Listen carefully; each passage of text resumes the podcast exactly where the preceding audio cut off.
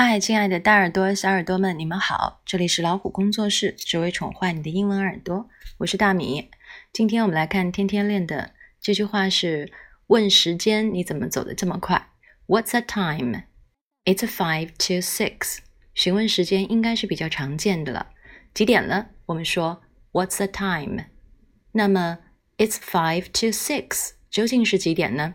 到底是 five 还是 six？原来它是五点五十五分，差五分钟就到六点了。我们来看一下发音的部分，what。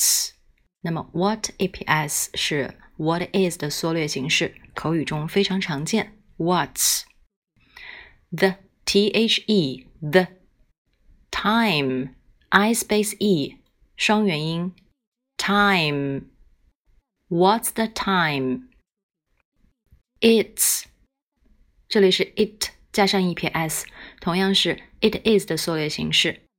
It's five，这里又有一个饱满的双元音 i space e five，注意咬唇音。Two t o two six s x six，不能读成长音变成 six six，也不能读成 e，那就变成另外一个单词了。